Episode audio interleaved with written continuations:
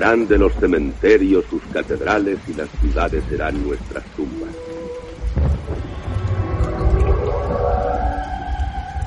Bienvenido a mi morada. Entre libremente por su propia voluntad y deje parte de la felicidad que trae. ¡Humanos! ¡No os merecéis la carne de la que estáis hechos! ¿Qué tal, amigos? Buenas tardes, hijos de puta. Este edificio, desde ahora está condenado. Seáis bienvenidos a la Catedral Atroz. The quality of mercy is not strange. It drops like the gentle rain from heaven upon the place beneath. It is twice blessed. It blesses us with art. Blesses me with man, man, man.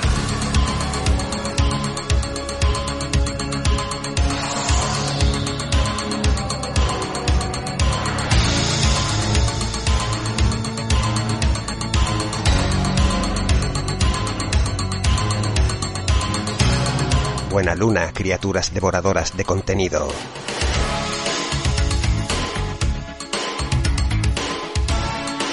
Han pasado siete días, es sábado, ronda la medianoche, es la hora de las brujas, dentro de poco dará comienzo el aquelarre, ya sabéis a qué habéis venido.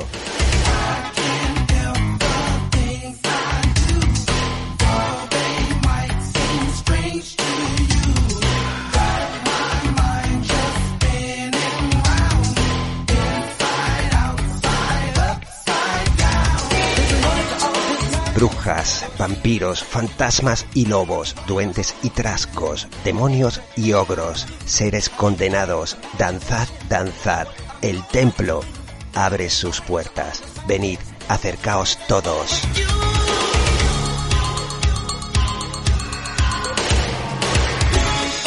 Siete días pasan y aquí estamos otra vez con las pilas cargadas, bajando de la nube opiácea, cogidos de la mano de Poe y Lovecraft para ofreceros más contenido del que os gusta, más enjamaera, más música, más misterio y terror. Comenzaremos con rumores de confesionario, people, noticias oscuras de un mundo oscuro que esta vez nos traen viejos conocidos de otras noticias y por supuesto más movidas interesantes from around the world. Ya sabéis, todo maridado con buenos temazos. Continuaremos con la parábola, dos historias esta semana. He de deciros, warning, warning.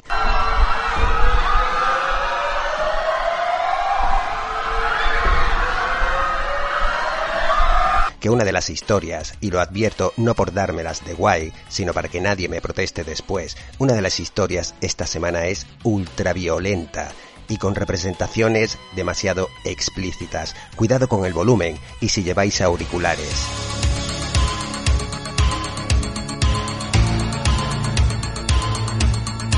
Yo os lo he avisado, por supuesto, espero que la disfrutéis tanto como yo cuando las grabé y las edité.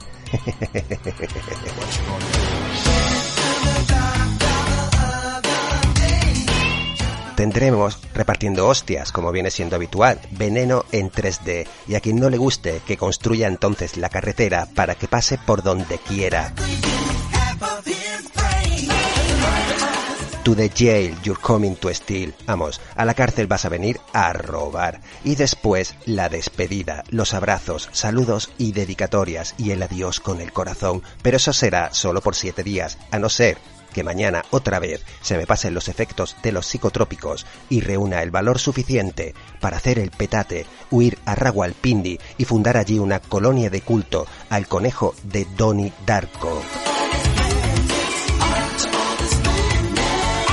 Bueno, eso sí reúno el valor suficiente, aunque no sé, no tengo ni idea de dónde está guardado el petate. En fin, veo ya la silueta de la gárgola recortada sobre la luna. Se acerca la medianoche, los oscuros cirios encendidos, la penumbra creada. Poneos cómodos, bajad las luces y subid el volumen. Escucháis el tañir de las campanas. Nuestro nombre es Legión, porque somos muchos.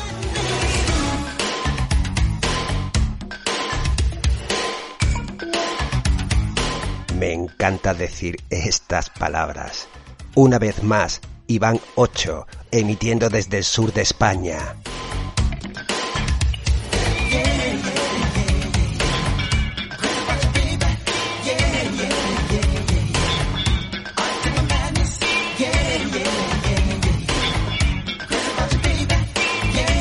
Soy Álvaro Gil. Bienvenidos a la Catedral Atroz.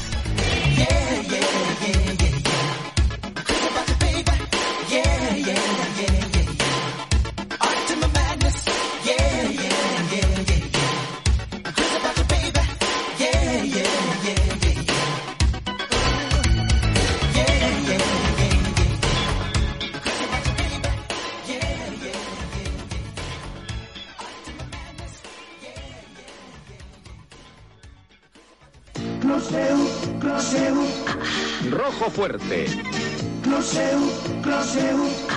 Verde menta. Azul super refrescante.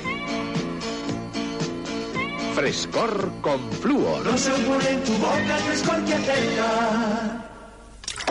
500 horas al año fregando o solo apretar un botón. Tus manos o las de acero de Fagor. Tus 10 dedos o los 21 de Fagor.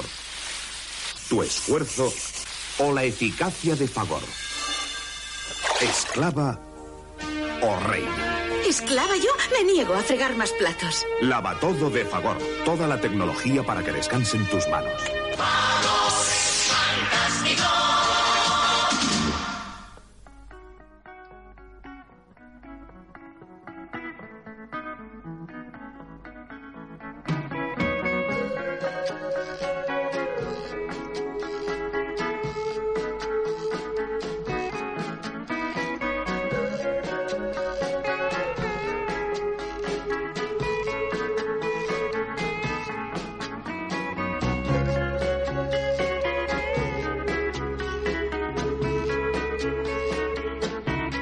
Hola.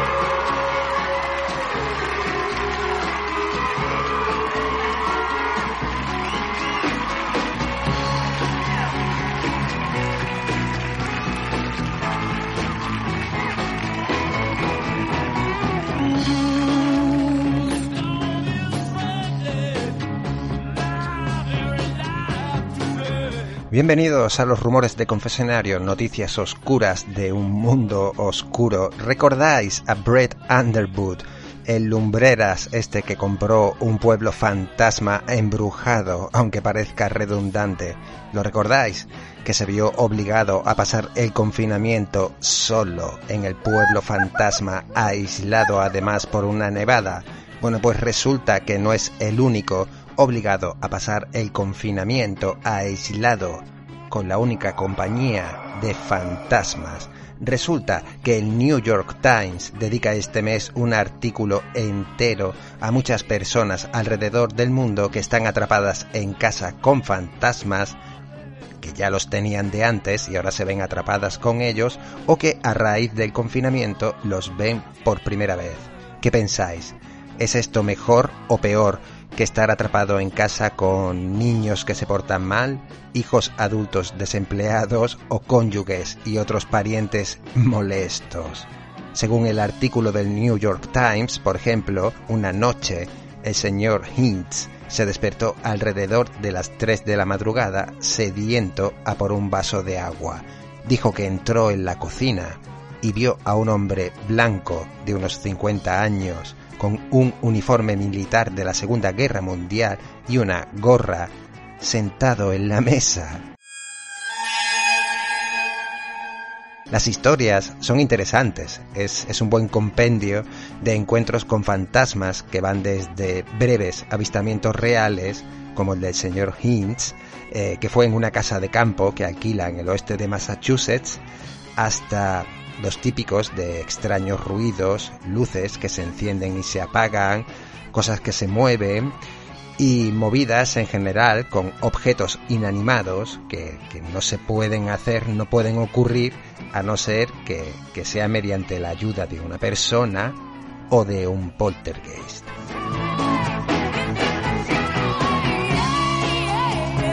Por ejemplo, Madison Hill, una americana que se trasladó hace años a Florencia, en Italia, pues ha tenido otra de estas experiencias. Resulta que a las pocas semanas de empezar la cuarentena, el confinamiento, se despierta para encontrar sobre su mesita de noche la lente de una cámara, el cristal de una cámara que ella había perdido años atrás en la mudanza desde Estados Unidos. Hacía muchísimo tiempo que había dejado de buscarlo, pero ahí estaba. Según Madison, esto se corresponde a un fantasma. Porque dice que además otros pequeños objetos, incluyendo juegos de llaves y tal, se han trasladado a nuevos y extraños lugares dentro de su apartamento sin que ella tenga nada que ver. Además, Madison asegura sentir una presencia inquietante en el piso antes de que los objetos empezaran a moverse. Hay otra historia, además, Kerry Dunlap en Queens es informado de que la pareja a la que le alquila un apartamento han visto un fantasma durante la cuarentena. Él mismo, él mismo, asegura que en ese apartamento que alquila ha visto en más de una ocasión a una mujer vestida de verde y que incluso en una ocasión que él pernoctó en el apartamento sintió como una presencia se sentaba en su cama y le robaba la manta. Algo que evidentemente pues no pudo justificar cuando se levantó rápidamente de la cama y encendió la luz del dormitorio.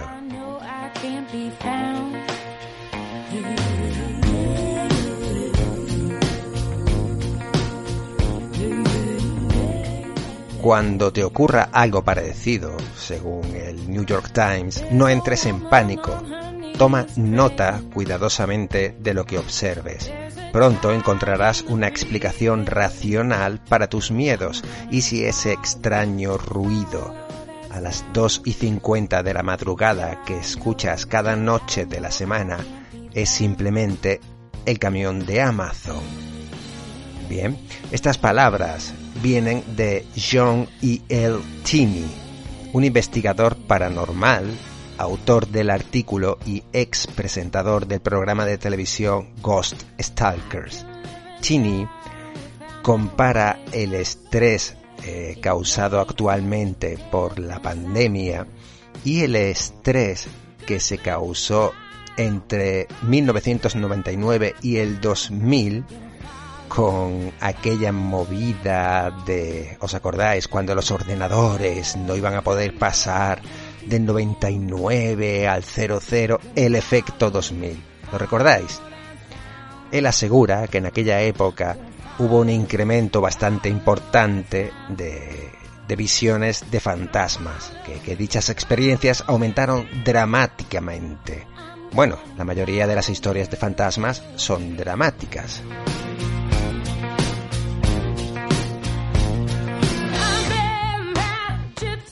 Mejor ni hablamos de que la mayoría de estas situaciones pueden explicarse por la ansiedad e hipersensibilidad, sobre todo la que produce la situación a nivel mundial que estamos viviendo todos. Aunque también podríamos argumentar que quizás algunos fantasmas siempre han estado ahí Tal vez nada ha cambiado, tal vez simplemente ahora estamos escuchando más de cerca en la quietud que nos rodea. Tal vez estamos empezando a notar que nuestra propia casa es un poco más rara de lo que creíamos.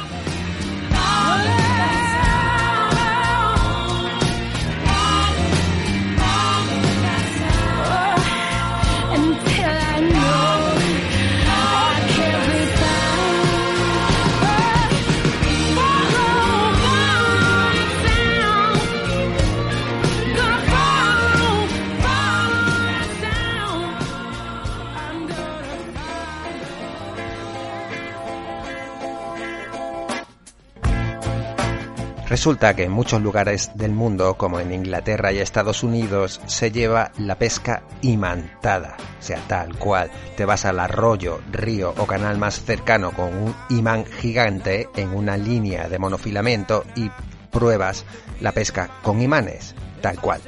Will Reed lo hizo recientemente en el río Sow en el sur de Coventry, en Inglaterra, y atrapó al loro 60 pequeños cubos de plomo con misteriosas inscripciones por todas partes, 60 daditos perfectamente grabados, dorados, con un aspecto muy raro. ¿Qué son? ¿Qué dicen las inscripciones y desde cuándo el plomo se volvió tan magnético? Pues el pavo, Will, dice que estaban fuera pescando con imanes como su actividad diaria durante el encierro. Toma ya, o sea que ya el colega está confesando que lo del confinamiento se lo estaba pasando por el forro de los cojones. Aún así dice que estaban en un lugar relativamente aislado como para justificarse. Al principio encontraron llaves, peniques y otras piezas y bobinas, y luego miraron hacia abajo y vieron lo que pensaban que eran teselas, pequeñas baldosas. Bien, Pescar con imanes con tus dos hijos pequeños no es precisamente distanciamiento social, pero bueno, estabais en el agua. Eso está bien según en qué jurisdicción. El plomo es magnético. Bueno, resulta que Red y sus hijos recogieron los cubitos con las manos. Esto tampoco es muy seguro que digamos, porque el plomo puede resultar altamente contaminante. Pero el tema está en que fuera de España hay muchos sitios que prohíben pescar con el imán porque éste podría encontrar y activar bombas y granadas de mano. En serio, ya no parece un pasatiempo tan divertido, ¿eh? Total, que este tío, eh, Red, quiere que evalúen eh, las piezas para saber qué son y cuánto valen, por supuesto. O sea, su valor histórico le interesan porque la pela es la pela dice que podría estar sentado sobre un montón de pasta o no valer nada, que no va a tomar ninguna decisión hasta que no sepa más sobre lo que son. Esta es la verdadera razón por la que Reed y otros aficionados van de pesca con imanes, la posibilidad de encontrar viejas monedas, reliquias de metal y otros objetos magnéticos que puedan tener algún valor. Reed le dijo a Coventry Live que él y sus hijos encontraron un total de 60 de esos misteriosos cubos, lo que podría ser un gran día de paga si alguien le dijera que eso tiene su valor. Bien, según he podido leer hoy mismo, Reed dice haber contactado con historiadores que le aseguran que los cubos son objetos usados en rituales de hechicería hindú. Cada uno de esos pequeños dados está ligado a un hechizo y lanzado al agua por un hechicero. Ahora es momento de datar la antigüedad y calcular su valor histórico. Bien, si valen una pasta, has triunfado. De todas formas, Reed no es muy recomendable coger cosas que hagan abandonado, gente que estaba haciendo rituales y usándolas de forma... Bueno, tú me entiendes, tío.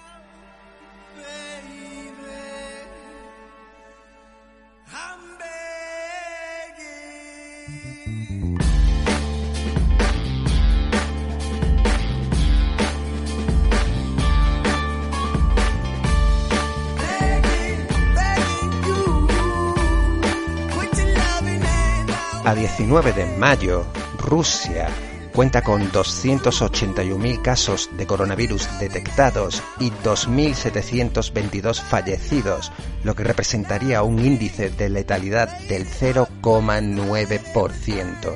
Digo representaría porque medio mundo dice que esos datos son falsos, pero muchísimos científicos y analistas sí creen en esas cifras porque lo ven perfectamente realizable. De hecho, coinciden con las supuestas tres medidas principales adoptadas por el gobierno de Putin, según ha declarado la representante rusa en la OMS, Melita Bushnovik. Primera medida, cerrar las fronteras pronto, así ganaron tiempo. Cuando la enfermedad ya golpeaba con dureza China, pero aún no se había extendido tanto fuera, en Rusia ya cerraron fronteras con China y limitaron el tráfico aéreo y ferroviario severamente. El foco de contagio chino lo contuvieron, pero cuando no pudieron hacerlo con el que venía de Italia, ya tenían miles de camas extra preparadas centros médicos de emergencia habilitados y se habían hecho con miles de respiradores extra.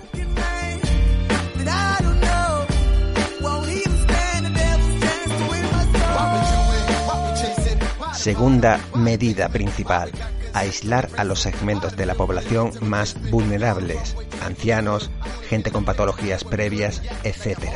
A finales de marzo ya se había decretado por ley el autoaislamiento para todas las personas de riesgo, repetido continuamente en radio y televisión por Sergei Siobianin, el alcalde de Moscú.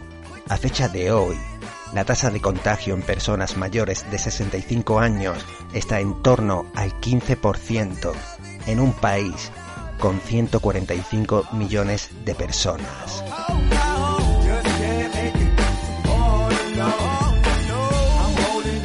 Tercera medida, como no, pruebas masivas y detección temprana. A día de hoy en Rusia se han hecho casi 8 millones de pruebas a la población.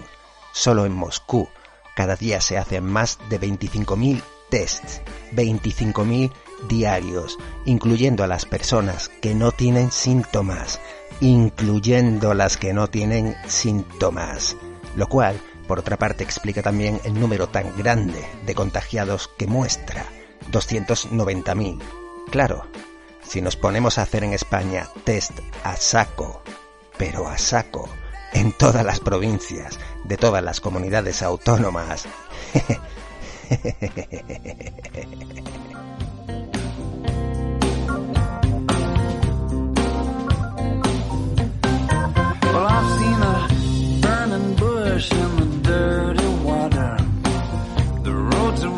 Vuelven, vuelven. Ay, me encanta esta noticia. Vuelven los autocines. Ya sabemos que con las fases de vuelta a la normalidad de los últimos establecimientos que van a abrir serán los cines tradicionales y con unas medidas muy restrictivas al tratarse de locales cerrados y de muy dudosa ventilación. Además, hablando de España, el precio tampoco va a ayudar a que en época de crisis tan salvaje la gente vuelva a poblar las salas. Total, que tanto en Norteamérica como en Latinoamérica como en muchos puntos de España vuelve el autocine.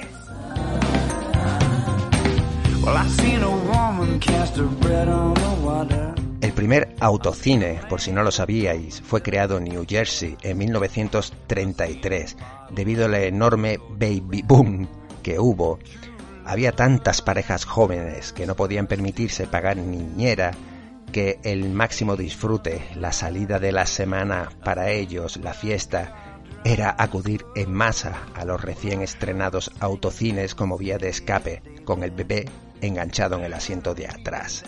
Hoy, como os imagináis, la tecnología también ha llegado al autocine. Enormes pantallas de LED con una calidad HD alucinante. El sonido te llega al coche o bien por Bluetooth o bien sintonizando la emisora en la radio, pudiendo elegir entre la versión original o doblado a tu idioma. El futuro ha llegado vestido de años 30. Sería maravilloso recuperar viejos clásicos de terror y montar algo parecido al Rocky Horror Picture Show.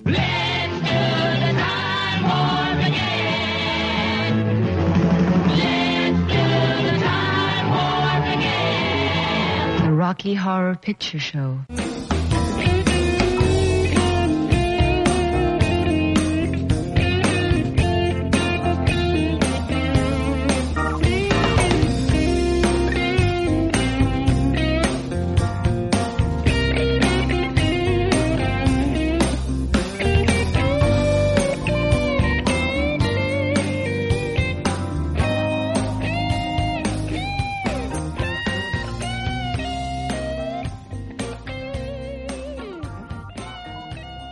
No olviden supervitaminarse y mineralizarse.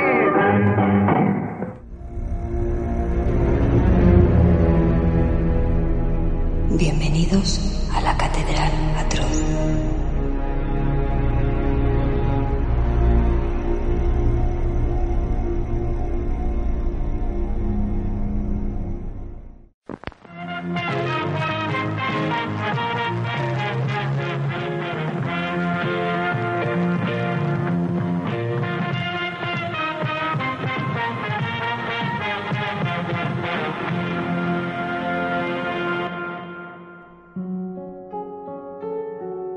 Antes de continuar, tenemos que ponernos serios un momento. Ya sabéis, mi obligado homenaje. Semana tras semana, aunque a algunos les pese porque no quieran afrontarlo, yo me veo la obligación de hacer un pequeñito homenaje a los que se han ido y por desgracia todavía habrán de irse.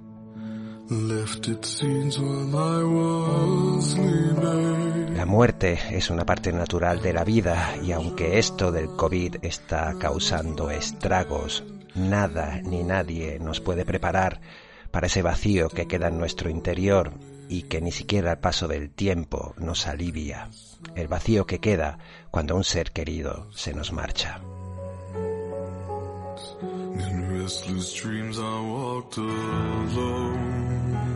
A pesar de que me gusta pensar que desde más allá de las estrellas o donde sea nos sonríen y nos saludan, esto es algo muy personal, habrá gente que piense totalmente lo contrario. Sí creo también que el mejor homenaje que podemos hacerles es no dejar de quererlos nunca. Es, buena semilla, es buen riego para que ese vínculo no se pierda jamás. Así que, para todos los que ya se han ido, mi más sentido homenaje. Papá, mamá, os quiero.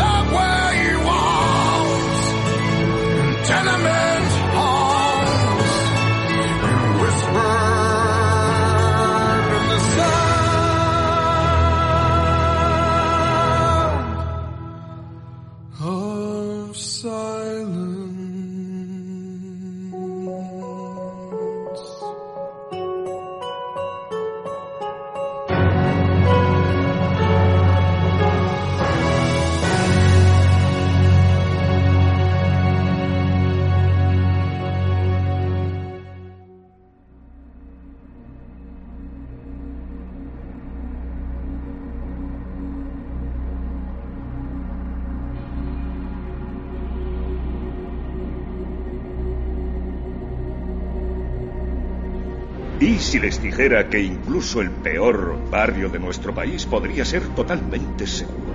¿Y si les dijera que se podría conseguir sin arriesgar la vida de un solo agente del orden público? ¿Que cómo lo sé? Porque es lo que pasa ahora mismo en todos los países del mundo excepto en este. Soy Pat Novak. Bienvenidos a The Novak.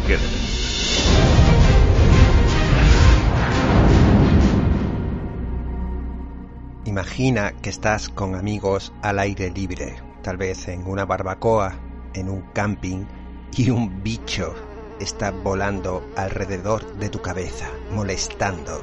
Tratas de ignorarlo al principio, tal vez lo golpeas perezosamente, pero sigue regresando por más. Esto es bastante habitual, ya que los bichos tienen esa puñetera capacidad de ser fastidiosos para todo el mundo cuando estamos en el campo. En fin, sigamos centrados en ese bicho, el que sigue dando vueltas alrededor de tu cabeza, pasa delante de tus ojos, provocativo, te roza la oreja derecha. Luego se posa en tu brazo. Ahora puedes ver que no se ve exactamente como una mosca normal. Algo está mal. Te inclinas, miras al pequeño insecto posado cerca de tu muñeca y es entonces cuando notas que él también está mirando hacia ti, pero en lugar de ojos tiene una diminuta cámara. Bienvenidos al futuro de la tecnología de los drones con forma de insectos robóticos y es tan raro como parece. General Monroe, ¿podría usted describirnos lo que vemos aquí? Se trata de una maniobra rutinaria. Comprobamos que las patrullas aleatorias ayudaban a que la población se sintiera segura y confiara en nosotros. Todo el mundo está familiarizado con los drones hoy en día. Parecen estar en todas partes, están por todos lados y se están haciendo cada vez más pequeños y guays en su diseño con el paso del tiempo. Pero muchos nos preguntamos cuán pequeños pueden llegar a ser. Bien, mirando las tendencias en tecnología, parece que pueden llegar a ser muy, muy pequeños. De hecho, un equipo americano de investigación privado, una empresa privada llamada Animal Dynamics, han estado trabajando en pequeños zánganos robóticos y usando el concepto de biomecánica. Biomecánica, es decir, imitan movimientos naturales de insectos y aves en la naturaleza. Después de todo, ¿qué mejor diseñador hay que cientos de millones de años de evolución? Un buen ejemplo de esto, en uno de sus drones, tiene como objetivo copiar la forma y los movimientos de una libélula. El diseño, el dron, se llama Skitter.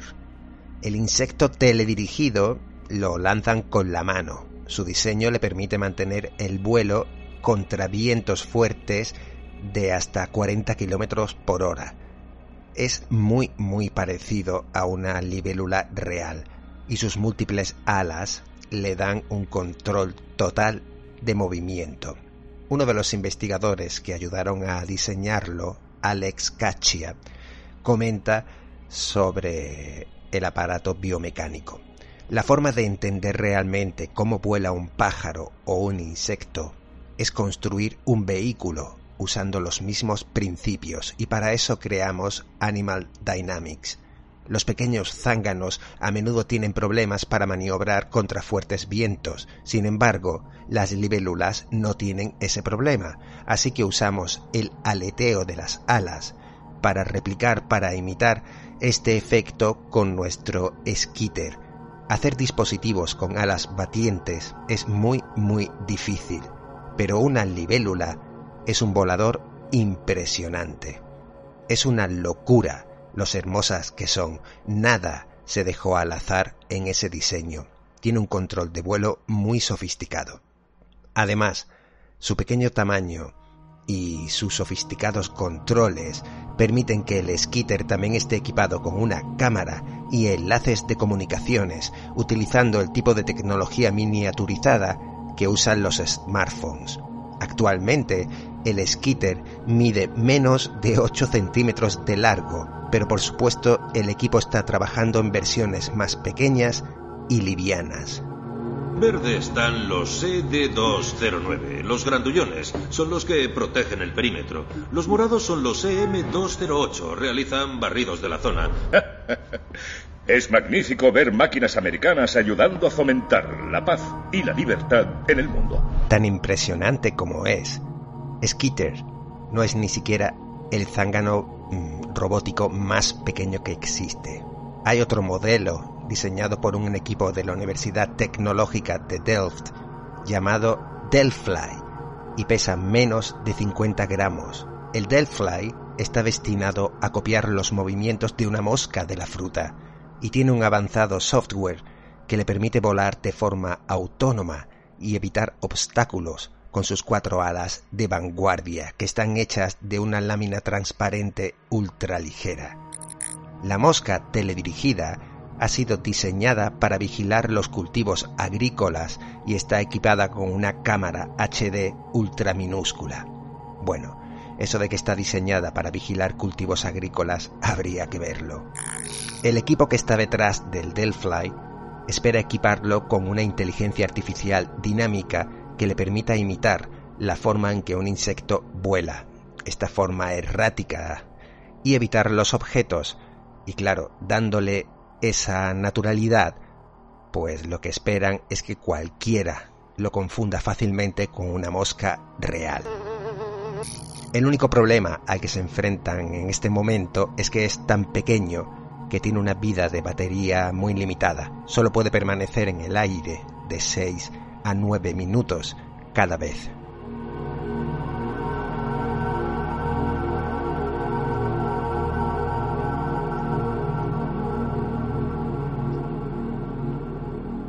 Realmente puedes estar en el campo haciendo lo que sea con quien sea y creyendo que tienes al lado una mosca revoloteando y puede ser perfectamente un dron que está transmitiendo datos de todo, lo está transmitiendo todo en ese momento y puede estar accediendo a tu smartphone y transmitiendo toda la información que encuentre en él por supuesto grabando todo lo que haces y transmitiéndolo en tiempo real.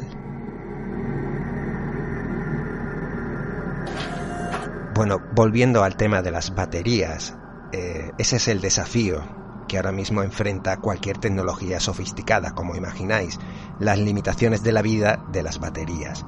Solo se puede hacer una batería tan pequeña antes de que su eficiencia se vea comprometida sin importar cuán ligero y pequeño sea el equipo, y es un problema con el que están atascados hasta que la tecnología de las baterías sea pues seriamente mejorada.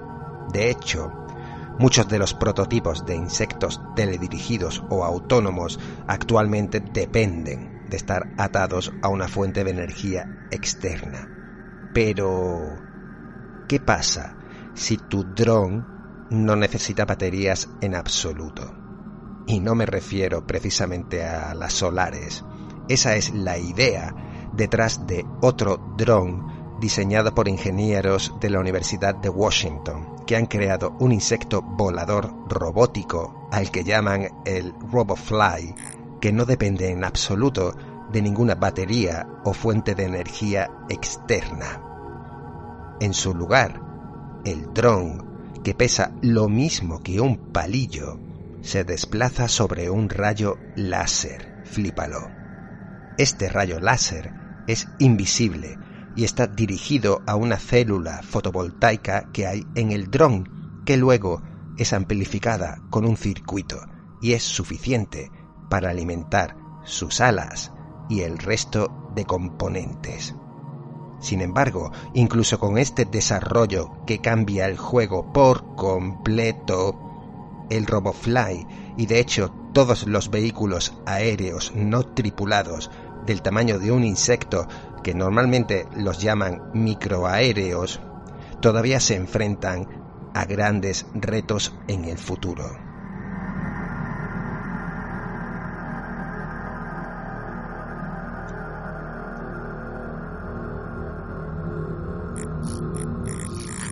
Sawyer Fuller, líder del equipo que creó el RobotFly y director del Laboratorio Autónomo de Robótica de Insectos, ha dicho esto. Muchos de los sensores que se han usado en robots más grandes con éxito evidentemente no están disponibles en el tamaño de nuestro robot con forma de mosca de la fruta. Radar, láseres de escaneo, telémetro, estas cosas que hacen los mapas perfectos del mundo, cosas que los coches de autoconducción utilizan. Sin embargo, se están haciendo grandes progresos y estos pequeños drones se están volviendo más sofisticados a pasos agigantados, con el objetivo final de ser un robot insecto volador totalmente autónomo que pueda operar más o menos por sí solo o con una mínima supervisión humana. Fuller es muy optimista sobre las perspectivas, diciendo, para ser totalmente autónomo, diría que estamos a unos cinco años de distancia probablemente. Tal dron tendría todo tipo de aplicaciones, incluyendo vigilancia, logística, agricultura, la toma de medidas en entornos hostiles en los que un dron tradicional no puede encajar o tomar decisiones, operar en entornos peligrosos, la búsqueda de víctimas de terremotos u otros desastres naturales, la exploración planetaria y muchas otras más. Por favor, salgan de sus casas con los brazos en alto para proceder a un escaneo no invasivo. No sufrirán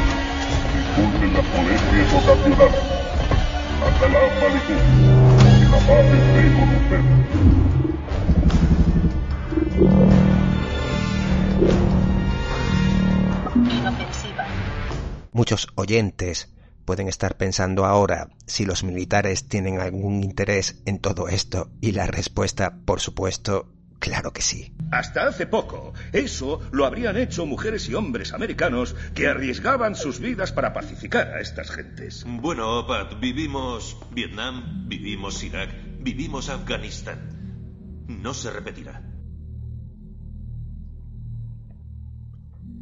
El uso de estos microvehículos voladores se considera muy prometedor para los militares, obvio, y el gobierno de Estados Unidos ha invertido más de mil millones de dólares en esta investigación. De hecho, Animal Dynamics ha sido cortejada por los militares con muchos fondos y los creadores del RoboFly también han recibido un pastizal para su investigación la propia Agencia de Proyectos de Investigación Avanzada de Defensa del Gobierno de los Estados Unidos, DARPA, ha estado persiguiendo la tecnología durante años, al igual que otros países.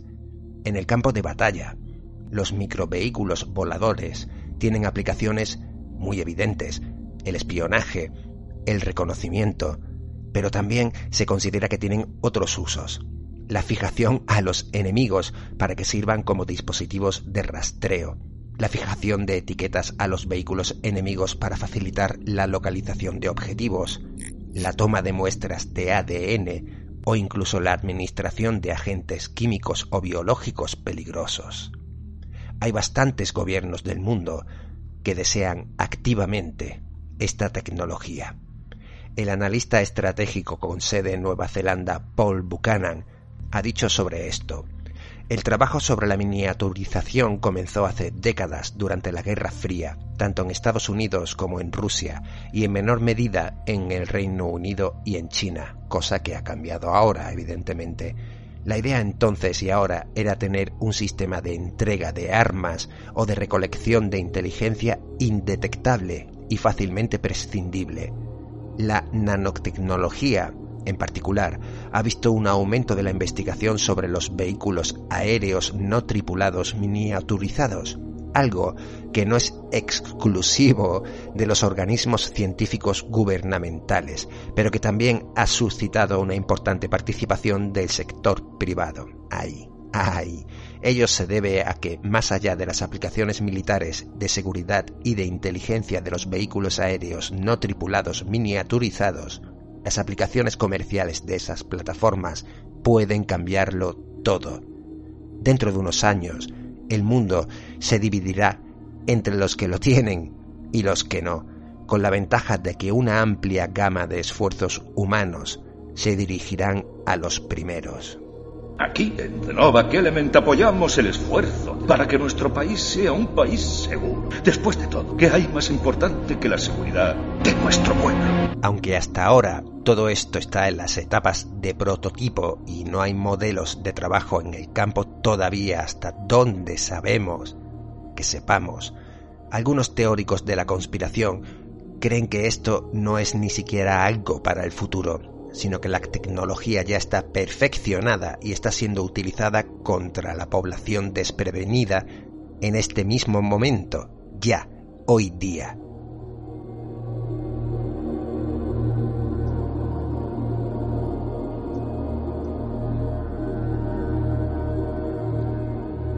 Por ejemplo, hay un informe del 2007 en el Washington Post de varios testigos en una manifestación contra la guerra que afirman haber visto pequeños zánganos como libélulas o abejorros volando por encima de ellos.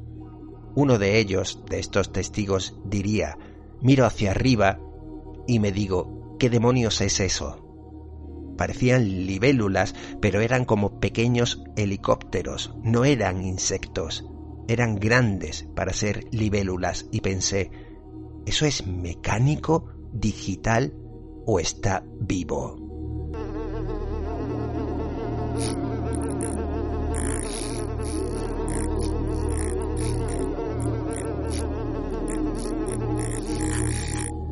Estos supuestos avistamientos de estos pequeños zánganos han aumentado en los últimos años, lo que lleva a la idea de que la tecnología ya se está utilizando para espiarnos, por supuesto, el gobierno y los institutos de investigación que están detrás de todo esto insisten en que los modelos de trabajo son todavía una cosa del futuro, que no tienen ni prototipos.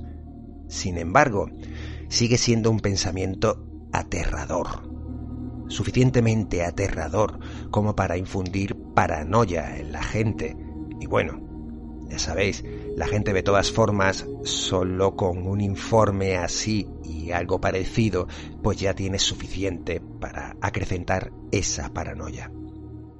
Hay un meme muy famoso de finales del 19, es de un usuario de Sudáfrica. El meme muestra un inquietante robot parecido a un mosquito posado en un dedo humano y viene acompañado de un texto. Dice, ¿es esto un mosquito? No. Es un avión teledirigido espía para zonas urbanas ya en producción, financiado por el gobierno de Estados Unidos. Puede ser controlado remotamente y está equipado con una cámara y un micrófono puede aterrizar en ti y puede tener el potencial de tomar una muestra de ADN o dejar la nanotecnología de rastreo RFID en tu piel. Puede volar a través de una ventana abierta o puede pegarse a tu ropa hasta que te lo lleves a casa. Este post, evidentemente con lo que nos gustan estas cosas, este post se hizo viral. Vamos, esto fue brutal y claro, la especulación surgió y se, montó un debate muy fuerte sobre si era verdad o no. El sitio de desacreditación Snopes llegó a la conclusión de que la foto era falsa y que el meme era ficticio. Pero hay mucha gente que no está tan segura. Se encendió de nuevo el debate sobre si esto es o será una realidad y si alguna vez debería llegar a serlo. Claro, a pesar de las preocupaciones éticas de lo que supone para nuestra privacidad y nuestros derechos el que existan aviones espías del tamaño de un insecto volando por ahí, con todo el esfuerzo y el dinero que se están gastando en esta tecnología, la pregunta no es si sí o si no, si realmente tendremos robots del tamaño de un mosquito zumbando a nuestro alrededor, sino cuándo. Es obvio que será inevitable, tal vez incluso ya estén aquí. Así que la próxima vez que estés en una barbacoa y esa molesta mosca siga zumbando más allá de tu cabeza, tal vez quieras echar un vistazo más de cerca, por si acaso. Sé que algunos pensarán que esta manera de pensar es peligrosa y que estas máquinas violan las libertades civiles. Hay incluso quienes creen que el uso de estos drones en el extranjero nos convierte en el mismo tipo de postigadores imperialistas de los que huían nuestros antepasados. Yo les digo, basta de lamentarse. Skynet aprenderá en progresión geométrica. Tendrá conciencia de sí mismo a las 2 y 14 de la madrugada del 29 de agosto. Los humanos aterrados intentarán desconectarlo.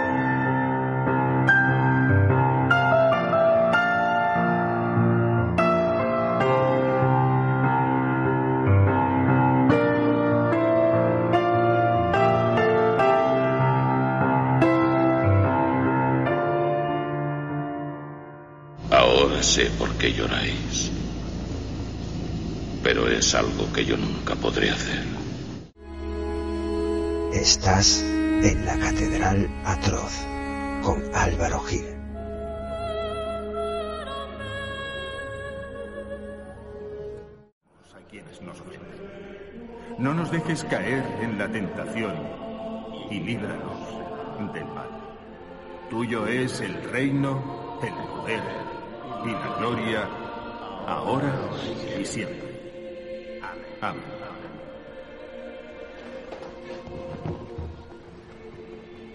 Gracias, Padre McElpenny, por haber cruzado toda la ciudad para ser nuestro orador invitado. Mi espada reluciente y mi mano se encargarán del juicio. Me vengaré de mis enemigos y recompensaré a los que me purifican. Oh Señor, ponme a tu derecha y cuéntame entre tus santos. Queridos feligreses, en este día sagrado quiero recordar la triste historia de Kitty Genovese. Como todos vosotros recordaréis, hace mucho tiempo, casi 30 años, esa pobre alma nos pidió socorro una y otra vez. Pero nadie respondió a sus llamadas. Muchos lo vieron, pero nadie quiso llamar a la policía. Todos se quedaron allí viendo cómo Kitty era apuñalada hasta morir, a plena luz del día. Vieron cómo su atacante se alejaba del lugar. Está claro que debemos temer a los hombres malvados.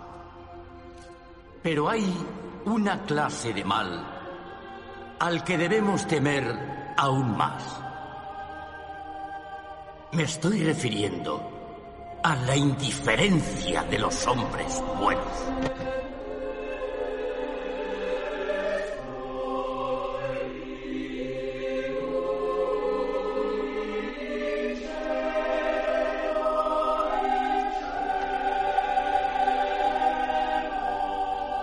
Nos gusta pensar que las leyes de la sociedad nos protegerán y que aquellos que hacen cosas malas serán castigados.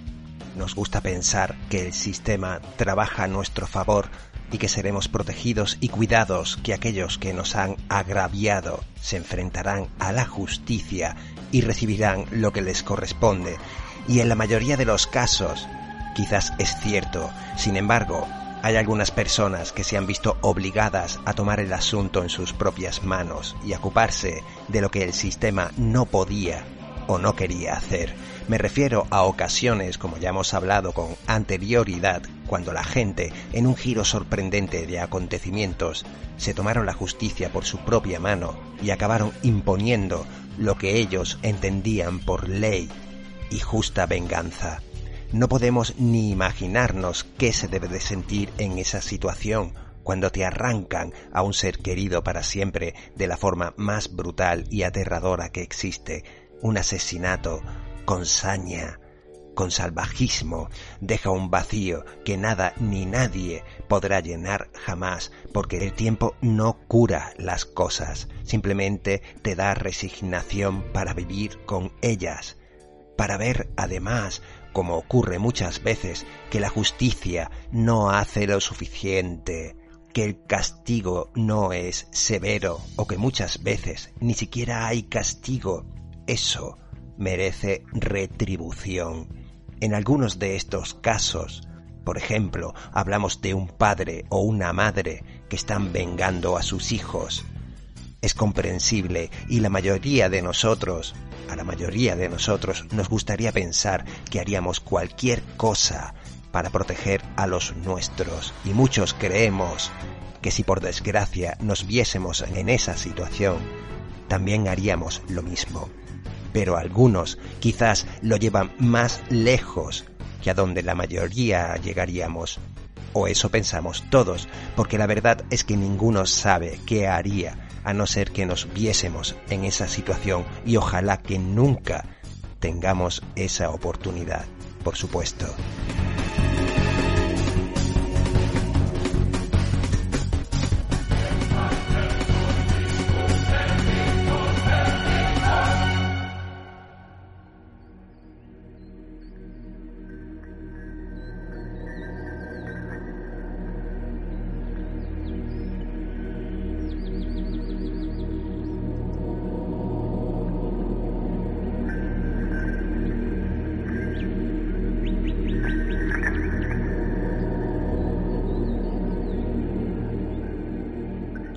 Por ejemplo, el caso de André Bambersky, cuya amada hija de 14 años, Kalinka, apareció muerta en julio de 1982 en Pechbusk, Francia. Bambersky, su padre, se enteró de todo por su ex mujer, Daniel, que en ese momento vivía en Lindau, Alemania, junto con su nuevo esposo, un doctor llamado Dieter Kronbach y su otro hijo, el hermano de Kalinka. A André, el padre de la niña, la noticia evidentemente le conmocionó profundamente. El devastado Bambersky comenzó inmediatamente a investigar las circunstancias que rodearon la muerte y descubrió una buena cantidad de comportamientos sospechosos por parte del marido de su exmujer.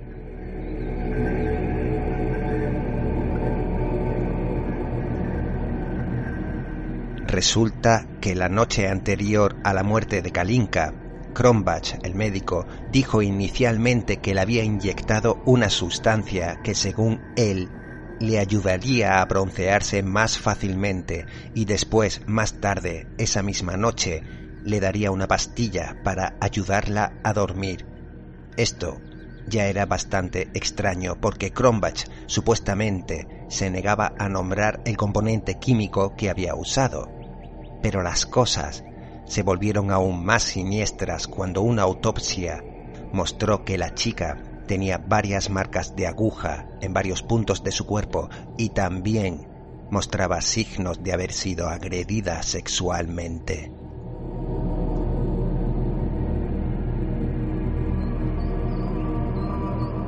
Otro dato interesante era que en su estómago había comida no digerida que supuestamente habría tomado alrededor de las 7 de la tarde, lo que no encajaba bien con la hora estimada de su muerte, las 4 de la tarde.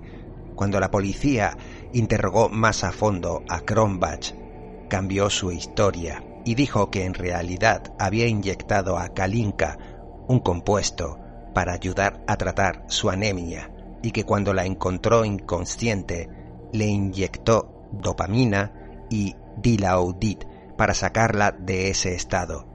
La verdad es que todo esto es bastante sospechoso, me tendréis que dar la razón. Aún así, la policía no consideró a Kronbach eh, sospechoso y ni siquiera continuó el interrogatorio. Al final, declararon que no había indicios de criminalidad en absoluto.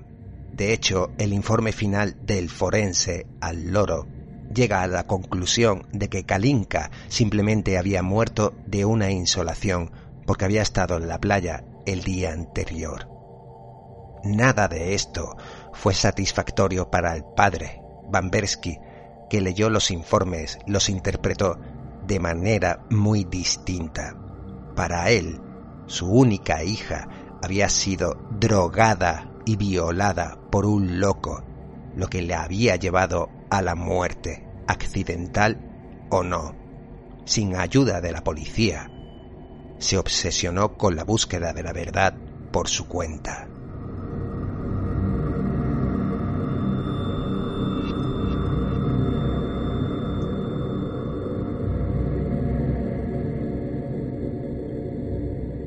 Empezó ordenando una segunda autopsia que reveló el detalle de que el agente anémico, llamémoslo así, que Kronbach le había inyectado a la niña estaba compuesto básicamente de hierro y cobalto y que probablemente había sido inyectado mucho más tarde de lo que Kronbach afirmaba. Además, al cuerpo exhumado de la niña le faltaban los órganos sexuales que habían sido extraídos durante la autopsia y ya habían sido desechados, lo que hacía que cualquier investigación sobre las acusaciones de violación pues acabara en un callejón sin salida. Aun así, Bambersky exigió que con estas nuevas pruebas se reabriera el caso, pero las autoridades alemanas se negaron, obligándole a tomar de nuevo el asunto, pues por su cuenta. Y aquí cometió un grave error fue al vecindario de Kronbach y distribuyó panfletos señalándolo como un asesino. Mal, mal. Esto no le solucionaba nada y además se volvió en su contra cuando el doctor Kronbach le amenazó con presentar cargos por difamación.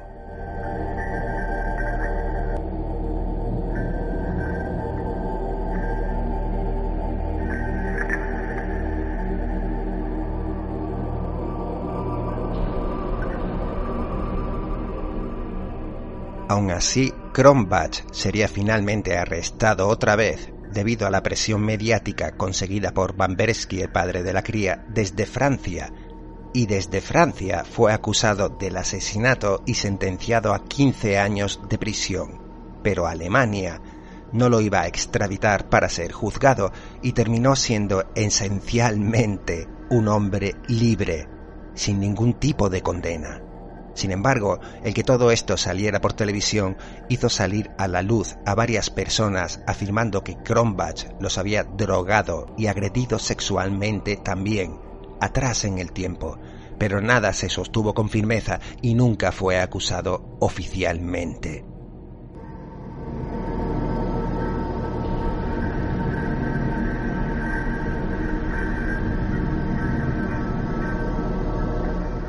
El enfurecido y frustrado Bambersky dio entonces un paso más, recurriendo a detectives privados para localizar al hombre y poner en marcha la siguiente parte de su plan, que básicamente consistía en pagar a un equipo para que secuestrara a Kronbach en 2009, lo llevaran a Francia, donde todavía se le buscaba por asesinato, y así lo hicieron. Secuestraron en Alemania al presunto asesino, se lo llevaron a Francia y lo metieron en un piso, solo, y allí lo dejaron, y la policía recibió una pista anónima sobre su ubicación. Hubo una disputa entre Francia y Alemania sobre si Kronbach debía ser enviado de vuelta a casa, y también exigieron que Van Bersky fuera extraditado para ser acusado de secuestro. Pero claro, si Alemania no entregó nunca al doctor Kronbach a Francia, ¿por qué tendría que entregar ahora Francia a Van Bersky a los alemanes? ¿Mm?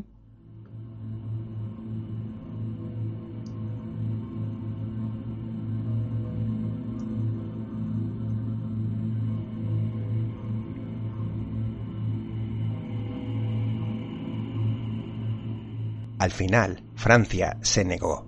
Van Bersky fue puesto en libertad bajo fianza y Kronbach fue condenado a 15 años de prisión por violencia deliberada que llevó a la muerte involuntaria en el caso de la niña Kalinka. Su padre, Van Bersky, obtuvo una sentencia de un año de prisión por su papel en el secuestro de Kronbach, pena que fue conmutada por trabajos sociales que ni siquiera cumplió. Lo que sí obtuvo, lo que sí ganó, fueron la tranquilidad y la satisfacción de que finalmente se había hecho justicia para su hija. Todo porque se negó a dejar que el caso fuera barrido bajo la alfombra e hizo lo que nadie más haría.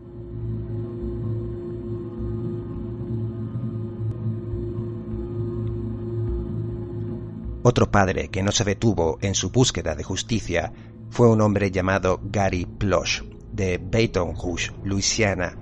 Gary tenía un hijo de 10 años llamado Jody. El 14 de febrero de 1984, Jody desapareció de la casa de su familia y las autoridades lograron seguirle la pista hasta un apartahotel de Anaheim, en California. A Jody le habían teñido el pelo para despistar. Había sido secuestrado por su profesor de karate, Jeff Duchette. En la habitación de hotel encontraron muchas pruebas de que Jody había sido abusado y violado repetidas veces. Lo peor de todo es que Duchette, el profesor de karate, era desde hacía años un amigo de confianza de la familia pero más tarde se descubriría que los abusos habían estado ocurriendo desde hacía mucho tiempo.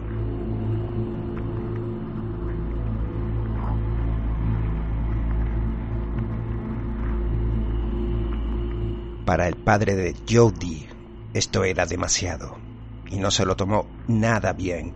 Duchette fue arrestado bajo cargos de secuestro y violación y estaba previsto que fuera llevado a Baton Rouge para ser juzgado.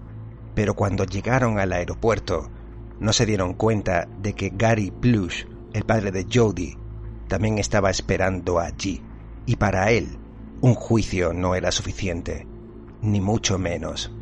Mientras Doucet era conducido por los oficiales a través de la terminal de llegadas, Plush, que iba disfrazado, les esperó hasta que pasaron junto a él en una cabina telefónica, tras lo cual sacó un arma de fuego de debajo de su abrigo y mató de un único disparo al agresor de su hijo, justo cuando las cámaras de las noticias estaban filmando y justo delante de la conmocionada policía.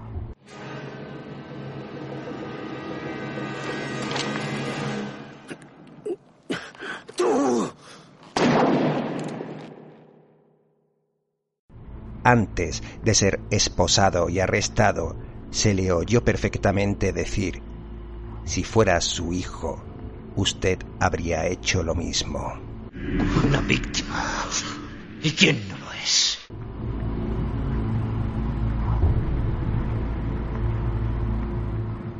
El caso estuvo en todas las noticias esos días, creando mucho debate sobre este tipo de venganza. Había mucha gente que lo apoyaba, admitiendo que de hecho probablemente habrían hecho lo mismo si pudieran. Él y su familia recibieron mucho apoyo, como os digo, y mucha simpatía por parte de la comunidad, y la mayoría no lo veía como un asesino a sangre fría.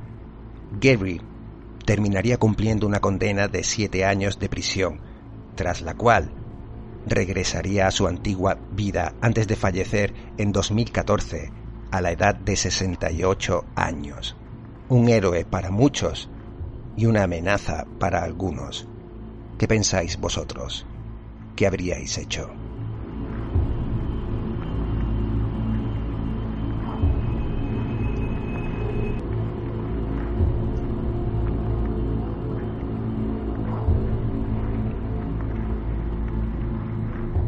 Otras historias de criminales que reciben castigo son las de aquellos que han sido blanco por parte de sus propias víctimas.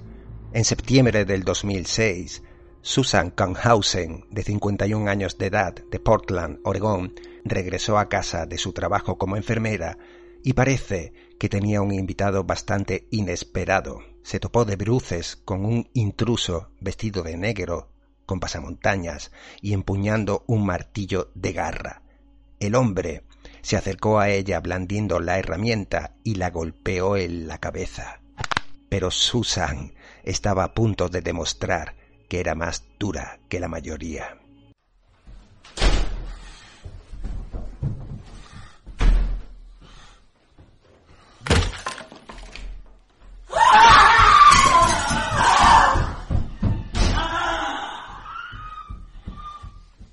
La mujer, aterrorizada, se agarró al intruso y le mordió el brazo con fuerza, haciendo que dejara caer el martillo.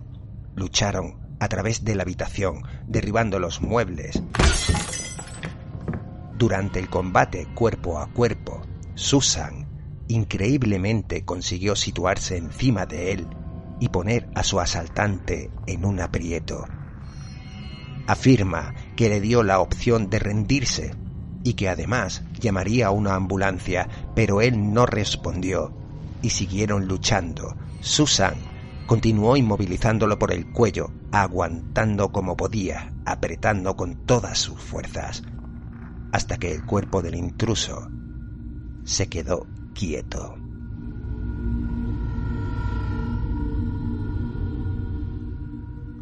Entonces Corrió tan rápido como pudo a la casa de un vecino para llamar al 911 y las autoridades que llegaron encontraban que el sicario estaba muerto, estrangulado hasta morir por su objetivo. El hombre pronto fue identificado como Edward Dalton Huffy, que la policía creía que era simplemente un ladrón que había elegido la casa equivocada para meterse, pero Susan pensaba de otra forma estaba segura de que había sido un asesino a sueldo enviado por su marido, Michael Kunhausen, de quien recién se había divorciado.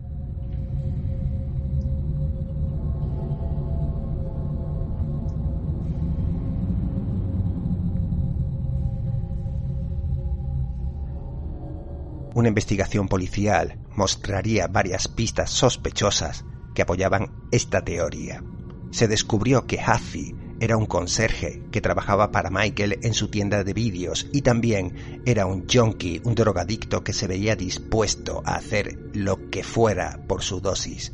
También se descubrió que Michael había comprado un arma y escrito una nota de suicidio poco después del ataque a su esposa, aunque no lo había hecho.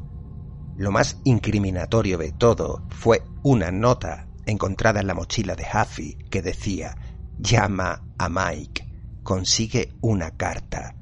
Aunque Michael negó haber contratado a un sicario para matar a su esposa, los tribunales pensaban de otra forma y se le acusó de conspiración criminal para cometer un asesinato y le cayó una sentencia de 10 años de prisión, muriendo en la cárcel en 2014.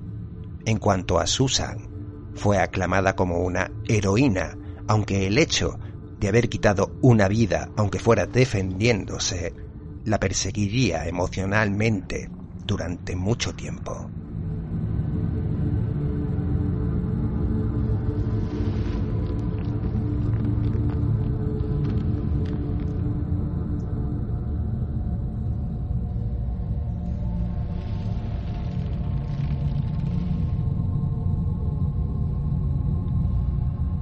Sicario ya da bastante miedo.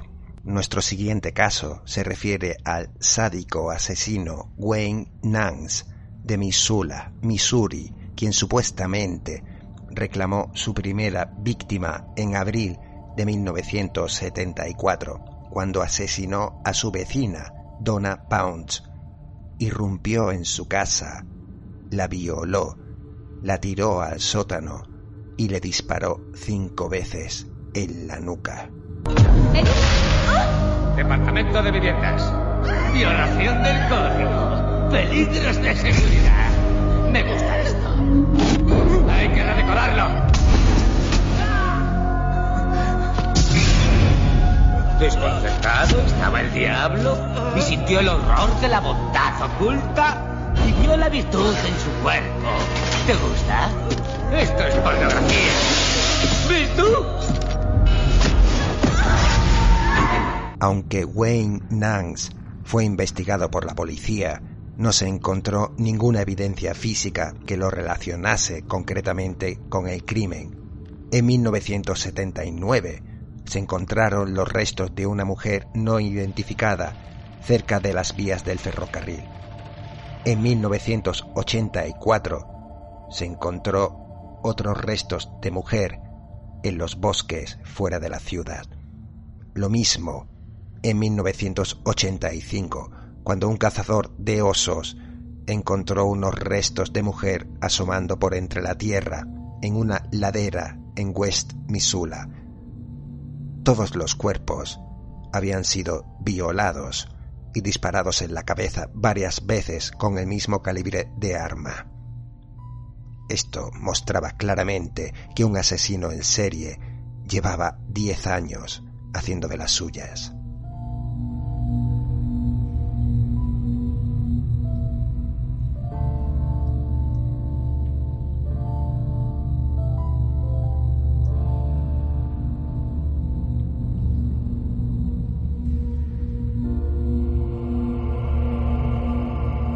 También en 1985, una pareja llamados Mike y Teresa Shook estaban cenando tranquilamente en casa cuando llamaron a la puerta.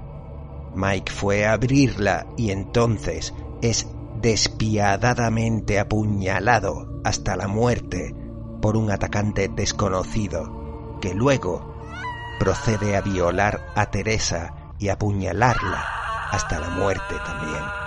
Después de esto, el intruso incendió la casa, sin saber que arriba en el dormitorio había tres niños pequeños durmiendo, pero estos sobrevivieron.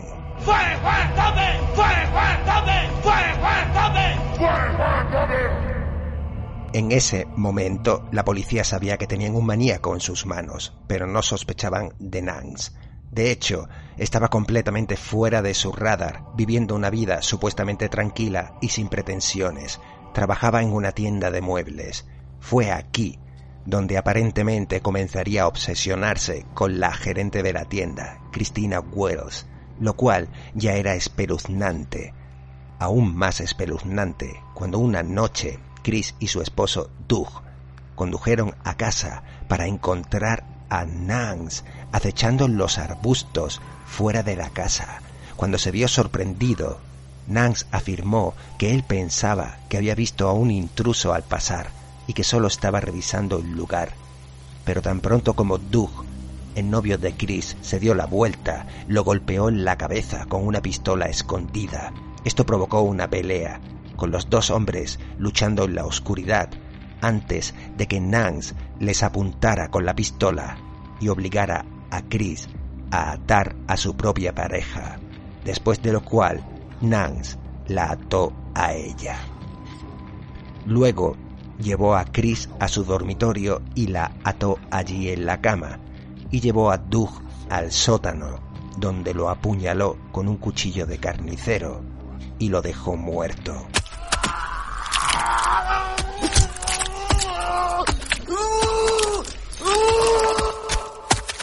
Entonces volvió hacia el dormitorio, donde probablemente tenía la intención de violar a Chris.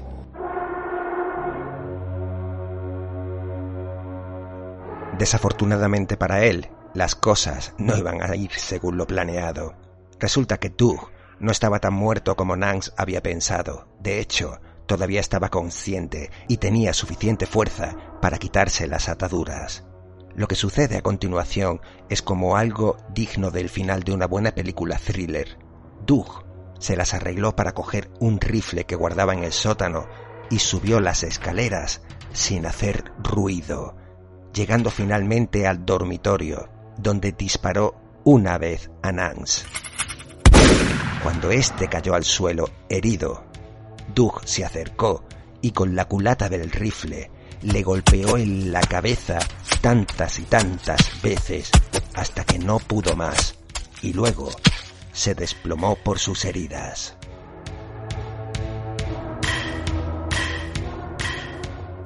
Los dos hombres fueron llevados al hospital, ambos en estado crítico, pero solo uno salió con vida, ya que Nance, el violador y sádico asesino, pronto murió a causa de sus heridas.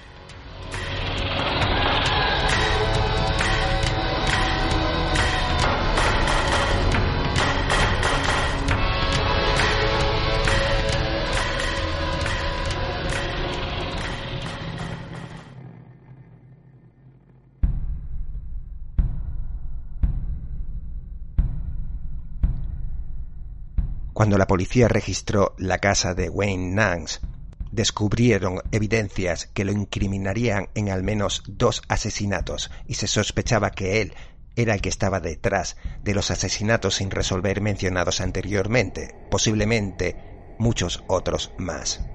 Gracias a estas pruebas, dos víctimas de asesinato previamente no identificadas fueron identificadas positivamente como Marcy Patchman y Devona Nelson, y si no hubiera sido por Doug, que tuvo el valor y la fuerza para cambiar las cosas, Nance podría no haber sido atrapado en absoluto.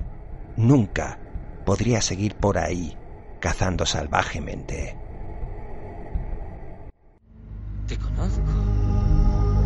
Te conozco, sabía que te conocía, sí, lo sabía. Pero tú no eres tú. No puede ser tú. Te tiramos por la ventana, no se puede volver. Te empujamos a la muerte. No se puede volver. No se puede volver. Steve. No se puede volver. No se puede volver. Steve. Desconcertado estaba el diablo. Sintió el horror que, que la bondad oculta Oh.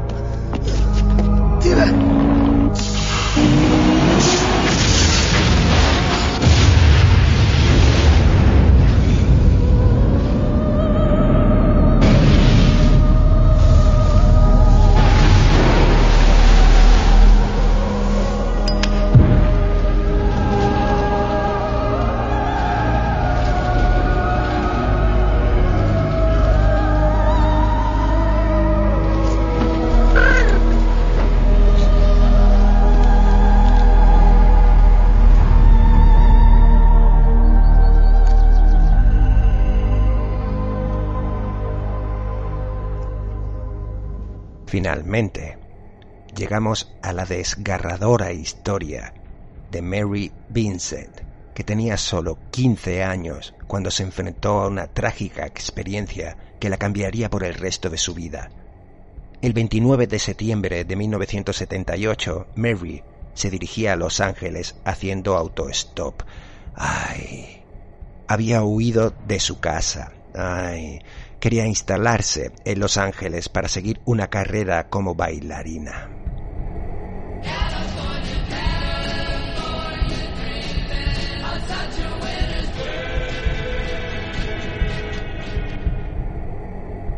No pasó mucho tiempo en la carretera antes de que la recogiera un hombre sencillo, aparentemente normal, llamado Lawrence Singleton.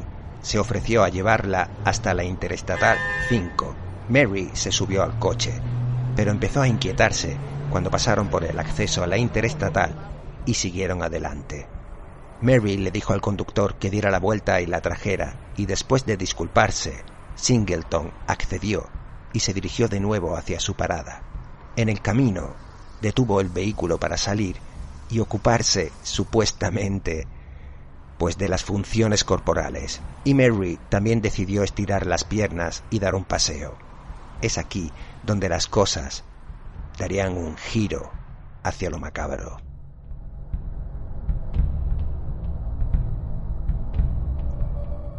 Mientras Mary caminaba por la hierba tomando un poco de aire fresco, no se dio cuenta de que Singleton se arrastraba detrás de ella con un martillo en la mano. Le dio un enorme porrazo en la cabeza y la dejó inconsciente. Cuando ella se despertó, él estaba violándola y cuando terminó, sacó un hacha del maletero le cortó los dos brazos y la tiró en una salida de alcantarilla.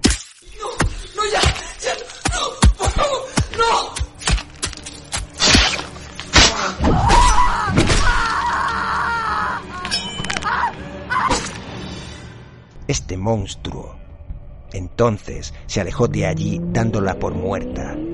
Estaban en medio de la nada y cuando Singleton se marchó, debió pensar que ella iba a morir y que nunca la encontrarían. Pero estaba equivocado. Mary no solo sobrevivió, sino que fue capaz de levantarse e ir cojeando de vuelta a la carretera, donde fue encontrada agitando los brazos destrozados en el aire por un automovilista que pasaba.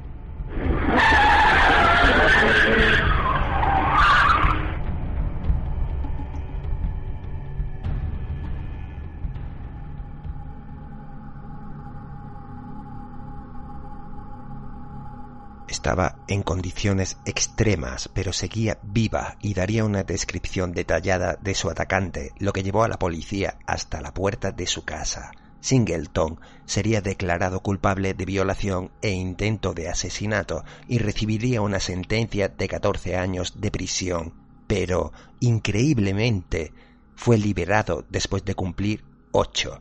Además, desde la cárcel había estado escribiendo cartas amenazantes a Mary y ella temía que la persiguiera y terminara el sombrío trabajo que había comenzado en ese desolado y solitario camino en el campo. Mientras tanto, la vida de ella se había arruinado. Su carrera de bailarina se precipitó en una profunda depresión y solo después de casarse y tener dos hijos, digamos, que empezó a tomar de nuevo el control de la situación. Daba charlas, conferencias, hablando de lo que le había pasado y de los peligros de hacer auto-stop. Mientras tanto, Singleton estaba en libertad condicional y de vuelta a la sociedad. Unos años después de su liberación, este tipejo fue arrestado una vez más en su nueva dirección en Tampa, Florida, esta vez por la muerte a puñaladas de una prostituta llamada Roxanne Hayes. Cuando Mary se enteró de esto, decidió testificar en el juicio, contando al tribunal las atrocidades que había sufrido en sus propias carnes, mientras mostraba sus ganchos protésicos para los brazos. Fue en parte debido a su testimonio y gracias a la brutalidad que ella demostró que él era capaz de hacer que a Singleton le condenarían esta vez con la pena de muerte, aunque moriría de cáncer en 2001 antes de que la ejecución se llevase a cabo. Mary sintió que nunca obtuvo la justicia que buscaba. Dijo una vez lamentándose que quería mirarle a los ojos, pero ahora no podrá encontrar lo que estaba buscando. Me siento como si me hubieran engañado, afirmaba. Sin embargo, fue en parte debido a su coraje que este monstruo nunca más pudo hacer lo mismo a otra mujer.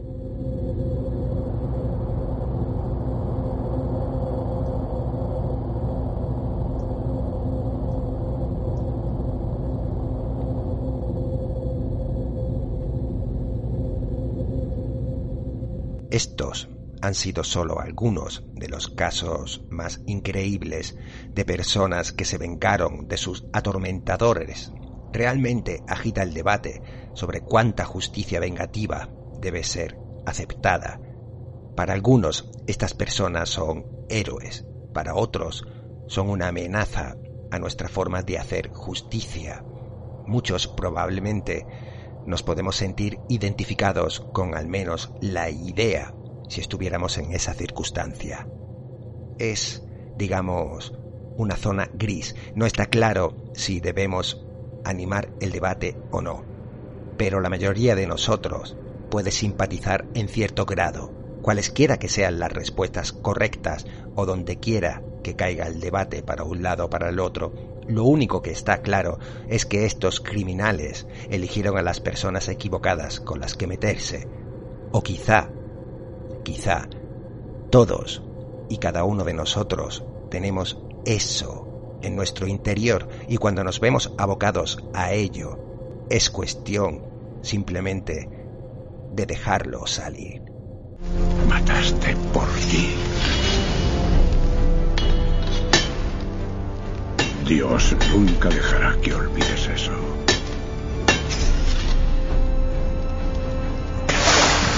Cuando te empujan, matar es tan fácil como respirar.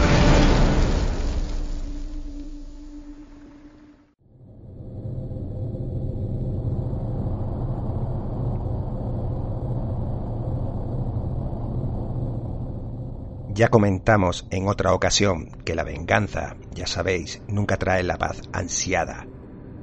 Puede llevar a las personas más allá de sus propios límites físicos y mentales, pero también trae la autodestrucción más absoluta. Quizá por eso nos seduce tanto la figura de un vengador real, alguien que de forma cruel, despiadada, sanguinaria, se encargue que toda la escoria que camina impune a las leyes de los hombres pague hasta con el último átomo de su cuerpo todo el daño que hace. Como una suerte de apóstoles que sin mallas de colores, pero con nocturnidad y alevosía, tuvieran un mensaje tan claro y demoledor que aterrorizase a la escoria con solo mencionarles y a las personas de bien, a la gente normal que solo pretendemos sobrevivir sin meternos en líos, nos daría algo que hace mucho no saboreamos ni disfrutamos. Esperanza. Vosotros sois los escogidos para revelar nuestra existencia al mundo. Presenciaréis lo que ocurrirá hoy aquí y después lo explicaréis. Mirad hacia adelante. Ahora es un buen momento para... ¡Cierra la puta boca!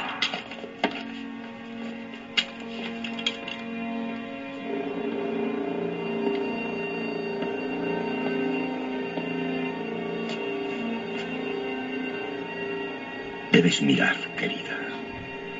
Pronto acabará todo.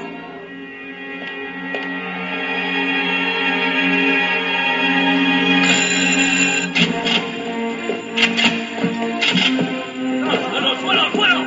¡Ahora vas a recibirnos! No queremos a los pobres o a los hambrientos. No queremos a los cansados o a los enfermos. Solo reclamamos a los corruptos. Es tu maldad lo que nosotros buscaremos. Con cada latido les daremos caza. Cada día derramaremos su sangre hasta que ésta llueva del cielo. No matéis, no violéis, no robéis. Estos son los principios que todo hombre de fe debe aceptar. No son sugerencias de urbanismo. Son reglas de comportamiento. Todos los que las ignoren pagarán un precio muy alto. Hay varios grados de mal. Os pedimos a la escoria de inferior clase que no crucéis la frontera y abracéis la auténtica corrupción. Vuestro dominio. Ya que si lo hacéis, un día miraréis hacia atrás y nos veréis a los tres. Y ese día tendréis vuestro merecido. Y os enviaremos al Dios que prefiráis. Seremos pastores. Por ti, Señor, por ti. El poder extendido de tu mano. Nuestros pies ejecutarán rápidamente tus órdenes. Haremos manar un río hacia ti para reunir a todas sus almas. Y nomine Patris. Et Sancti.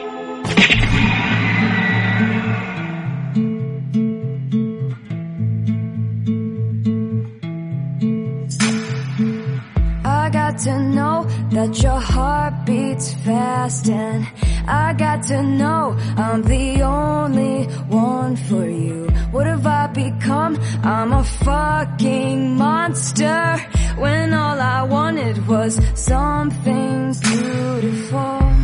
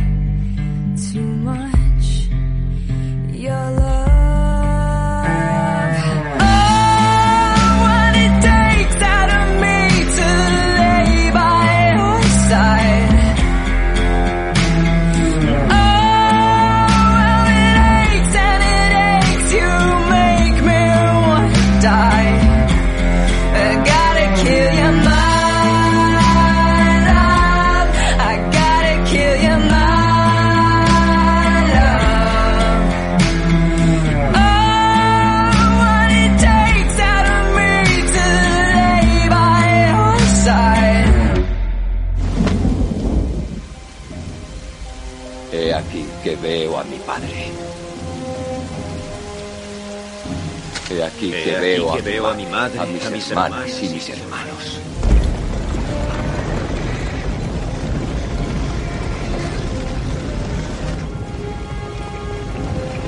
He aquí que allí veo el el linaje, linaje de mi pueblo hasta sus principios. Y he aquí que me llaman. Me piden que ocupe mi lugar entre ellos. En los atrios de Valhalla. El lugar donde viven.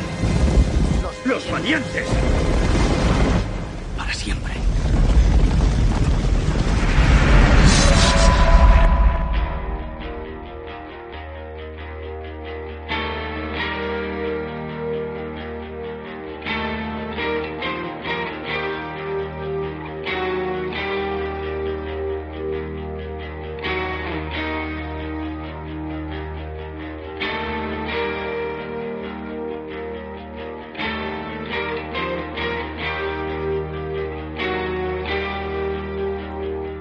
Bienvenidos a la octava edición del Repartiendo Hostias en la Catedral Atroz.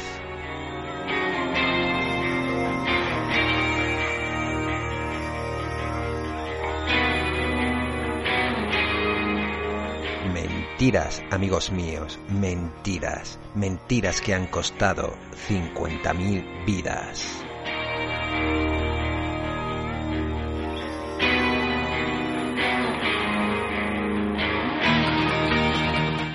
Además, se valoró qué medidas eran realizables para prevenir con el nivel de transmisión que había en aquel momento, que si bien había casos importados y pequeños núcleos de transmisión local, es cierto que había riesgo de que subiera. Sin embargo, las medidas de prevención y control deben ser factibles.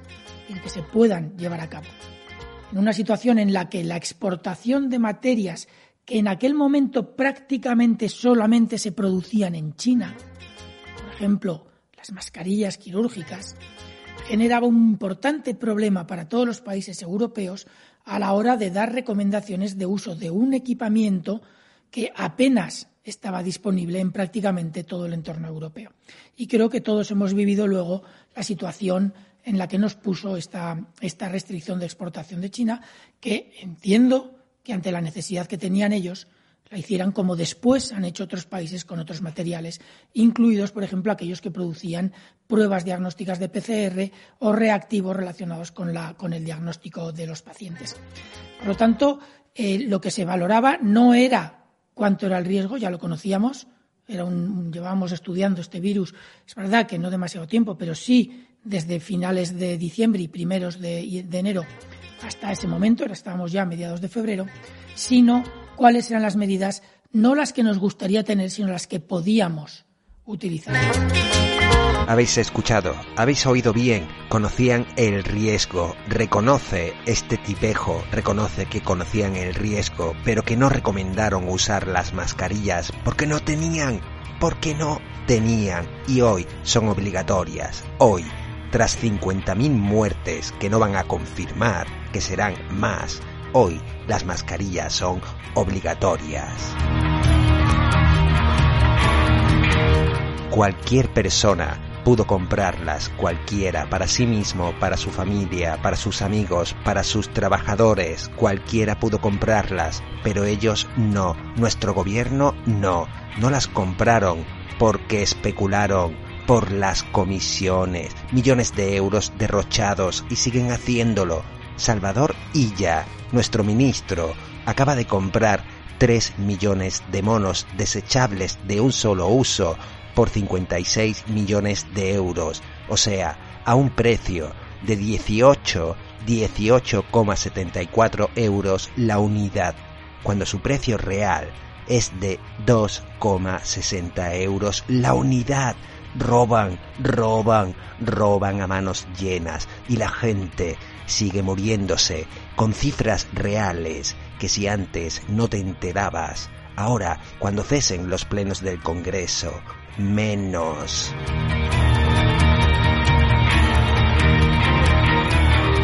Ahora además, que ya te puedes hacer tú los test pagándolos de tu bolsillo en cualquier clínica, esos resultados van directamente al gobierno con tu nombre y con tu DNI. ¿Para qué? Sencillo, porque esos datos, tengan el resultado que tengan, se los van a atribuir ellos, como si tuvieran hecho ellos el test. ¿Comprendes?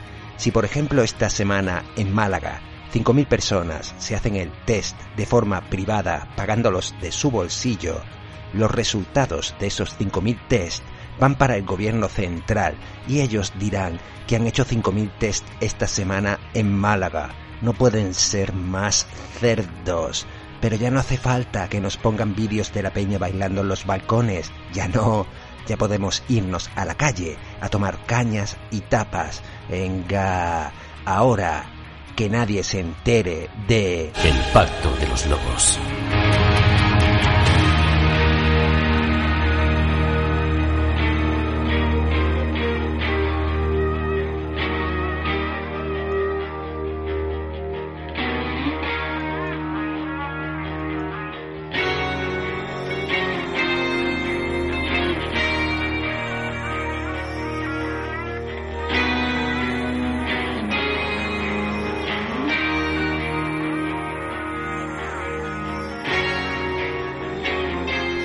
Nuestro presidente, Pedro Sánchez, la mayor tragedia en la historia de la democracia, el mentiroso más grande que existe, el traidor, el asesino, ha vuelto a hacerlo, ha pactado con Bildu, ha pactado con Otegui, con el que hace unos años mataba a los de su partido político, con ese ha pactado. Nosotros tenemos una línea roja, que es la defensa de la Constitución española. Creo que, Sánchez, ya, pero, pero yo creo que estoy siendo bastante claro. Creo que podemos serlo más. Pues perdone, pero si estoy diciendo que con Bildu no vamos a pactar, si quieres lo digo cinco veces o veinte durante la entrevista, con Bildu no vamos a pactar. Con Bildu, se lo repito, no vamos a pactar. Si quieres lo repito otra vez. ¿Perdona? Con Bildu, se lo repito, no vamos a pactar. ¿Perdona? A ver, sin necesitar los votos de Bildu para la prolongación del estado de excepción encubierto, porque esto no es un estado de alarma, esto es un estado de excepción encubierto, este tipejo no necesitaba los votos de Bildu, no los necesitaba, pero ha pactado con la ETA sin decirle nada a nadie para cargarse de un plumazo la reforma laboral del PP. En mitad de la crisis más grande de nuestra historia, este cabronazo ha pactado el futuro laboral inmediato de nuestro país con el que era jefe de la ETA y ahora ha cabreado a los de Esquerra, pero ya les dará algo en su momento. Sí, sí, así funciona el tema, a base de entregar España a pedacitos y a acuerdos. Así se paga dos semanas más en el poder, no a cambio de votar a favor, por una puta abstención, por una abstención. Pero es que el mismo día que firman el acuerdo secreto, terminan diciendo que no, que no es así, claro, porque medio grupo de PSOE se les echó al cuello, los suyos propios, que no fue solo Nadia Calviño, ¿eh? a la cual Pablo Iglesias se la va a intentar quitar de en medio muy pronto, ya veréis. Tampoco fue solo Ortuza, el del PNV, es que nadie en su sano juicio quiere que se le dé poder a la puta ETA. Pero presidente, el papel es el papel y lo firmado está firmado. De compromiso de investidura que, que se puede materializar claramente en un, en un, gran acuerdo de distintas fuerzas progresistas, eh, como también con la suya, pues de derogar la reforma laboral permanece indeleble. Eh, señor presidente, se me ha adelantado y no solo, hecho, no solo eso, sino que ha dado por hecho nuestra abstención. Tengo que suponer que esto es que entiendo que han aceptado el acuerdo para la derogación íntegra de la reforma laboral. A mí no me engañas, colegón. A mí no me engañas. Tú estás preparando el terreno, tío. Tú sabes que antes o después el PNV te va a mandar a la mierda. La última vez que el PNV apoyó los presupuestos de Rajoy, la misma semana votaron la moción de censura contra él. A ti te van a joder igual. Y ahora, que tú le hagas esto al PNV con lo que le va a suponer para sus votos poco tiempo antes de las elecciones allí, tío, tú estás preparando el tema en el País Vasco. Tú tienes en la cabeza el trío PSOE, Podemos y Bildu. Tú eso lo estás pensando desde hace mucho tiempo, colegón, y vas a hacer lo mismo en Cataluña. El mismo día que firmasteis el acuerdo callados como putas, el recoge fichas de cochechoques de Pablo Iglesias. Y era un domingo en la tarde, fui a los coches de choque. Pedía indultos de los independentistas catalanes. Vamos a ver cuánto tarda en pedirlo de los presos vascos. A ver cuánto tarda.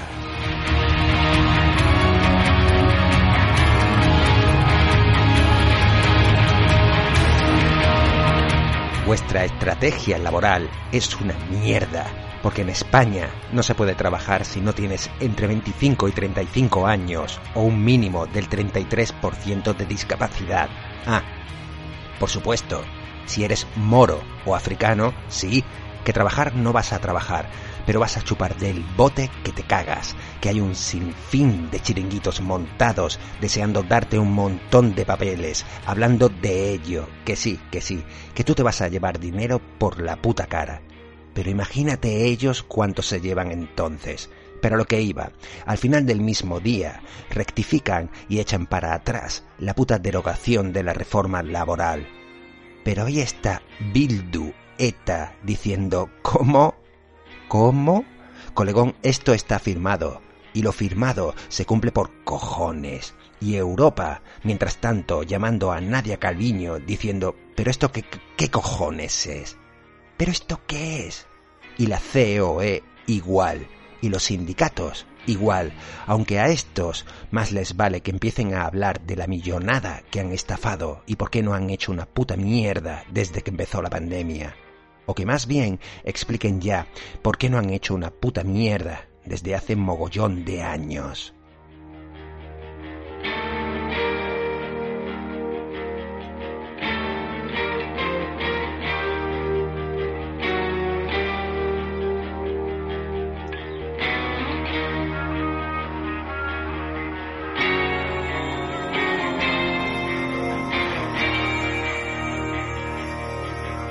Sánchez sigue mintiendo hasta con los que hace acuerdos. Vamos a ver cuántos caen. Adriana Lastra, que no es más tonta porque el día no tiene más horas, está claro que no hace nada sin la autorización de los de arriba, pero me da a mí que va a ser también otra cabeza de turco. Pero con Otegui, no colegón. Tú has pactado con el diablo. Ahora, a pechuga.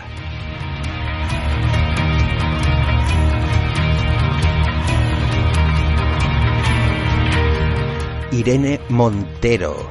Irene, mamarracha, fantoche, sacalefas. ¿Tú quién mierda te crees que eres para el discursito del otro día, tía? Wonder Woman, vas a ser toda tu vida una choni de barrio con aires de grandeza. Y a Macarena y a Carla no les llegas a la altura del tobillo, a ninguna de las dos. Así que ve teniendo cuidado con quién te pones a discutir, porque con dos frases te destruyen gilipollas. Vuelve a la caja del supermercado. Allí estarías haciendo algo digno, útil y productivo. Estoy contando el tiempo que falta para oírte decir que con las manifestaciones estamos extendiendo el virus. estoy deseando escucharte decirlo y estoy deseando verte dar las charlas online sobre transexualidad que han costado 120 millones de euros. Me interesa mucho el tema. Ya veré después si me hago transexual o no. Pero de momento quiero ver cómo te gastas 120 millones de euros en charlas online.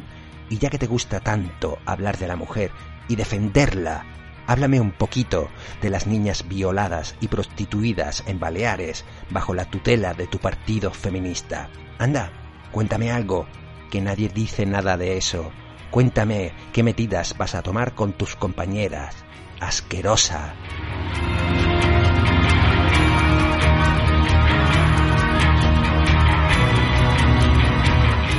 Mientras tanto, ciudadanos, ¿qué? ¿Os habéis dado cuenta ya de para qué servís como formación política? Para nada. No servís para nada. No valéis para nada. Sois un cero a la izquierda, del cero a la izquierda. Ya no os llaman ni para la abstención, ni para la abstención. Disolveos y por lo menos conservad un poco de dignidad. Inés Arrimadas, enhorabuena por tu reciente maternidad. A ver si ahora te centras en algo que no sea ir dando bandazos al viento que más te convenga, por lo menos para inculcar valores a esa criaturita.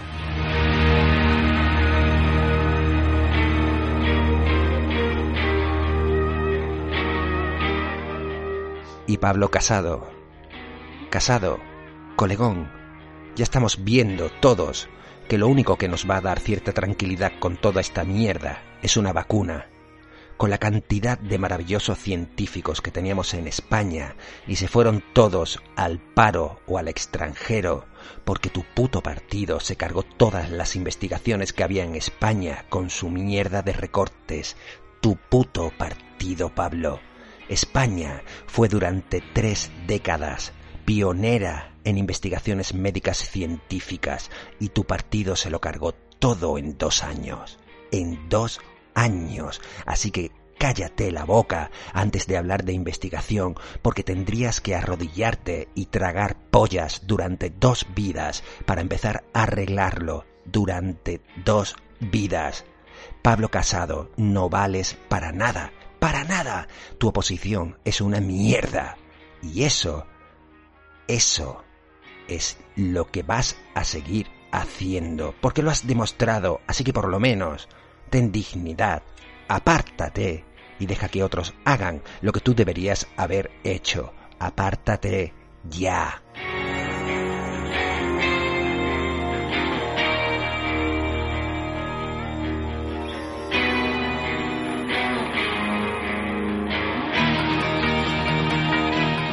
Y mientras tanto, España, dividida entre los que quieren cambiar las cosas y los descerebrados que defienden lo indefendible, defienden a los que les llenan la boca de mierda y todavía piden más. Es alucinante. Ese sistema es nuestro enemigo. Pero cuando entras, ¿qué ves a tu alrededor? Hombres de negocios, profesores, abogados, carpinteros. Son las mentes de los mismos que intentamos salvar.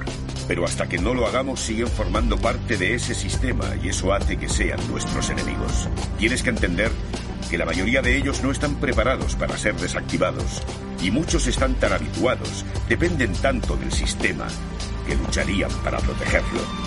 Pero ya estamos en la calle, como os dije, cada vez más, más días y en más ciudades. Esto va a ser un no parar. Y han empezado los palos, como os dije. Y se ve claramente quiénes son.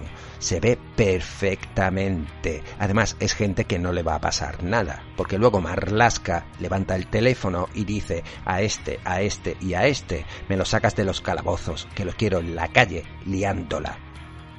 El cambio, amigos, existe. Pero para que se produzca, primero es necesaria la situación que propicie el cambio. Vuelvo a deciros lo mismo, amigos míos. ¿En qué parte queréis estar?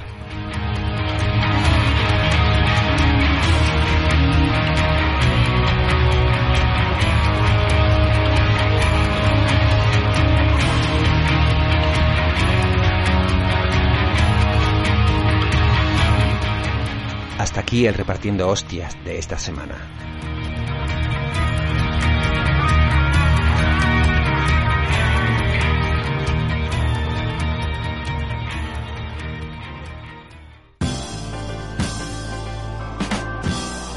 Que nos vamos, que me voy, que me voy, que me voy, pero vuelvo en siete días. Me voy porque necesito descansar y me lo he currado. Pero antes, saludos, despedidas, dedicatorias y abrazos. Yoli Pachi, Yolanda Rodríguez, que hace mucho tiempo que no hablamos, un saludote. Nos vamos a Sevilla, Comando Pilas, Vicente, que la semana pasada te llamé Víctor, tío, mea culpa, lo siento, un saludote para los tres.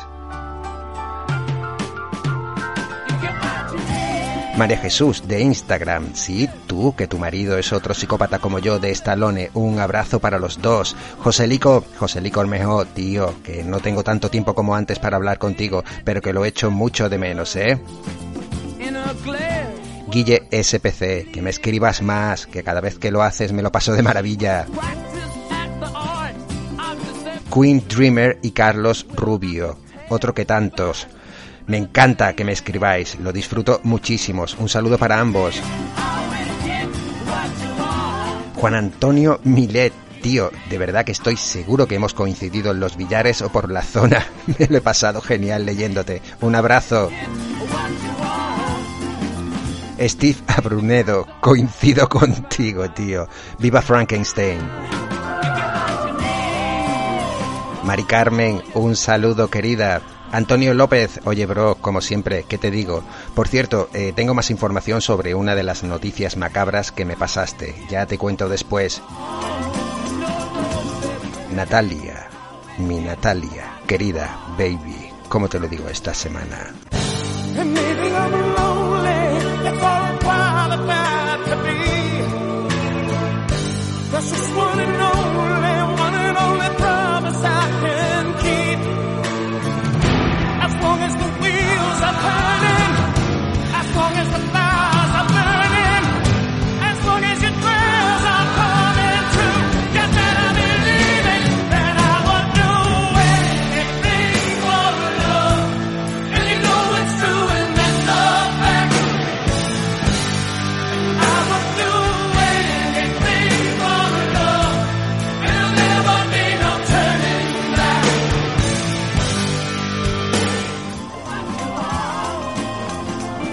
Y mi gente de Telegram, mi grupo de Telegram, el maravilloso grupo que creó Joana de la congregación de la Catedral Atroz, todos y cada uno de vosotros, Basalo, Gio, Chasuso, Concha, Marta, Dino, Carlos, Ismael, todos, todos, es que no puedo nombraros a todos porque no tengo todos los nombres en la cabeza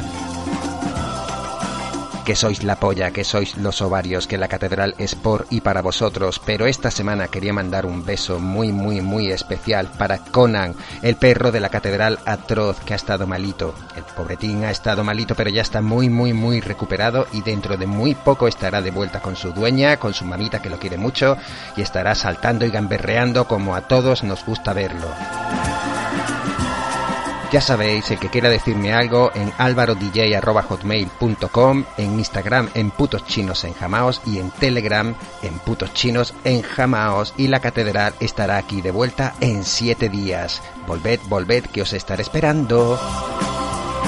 Oye, y suscribíos, que no pasa nada, ¿eh? Os quiero.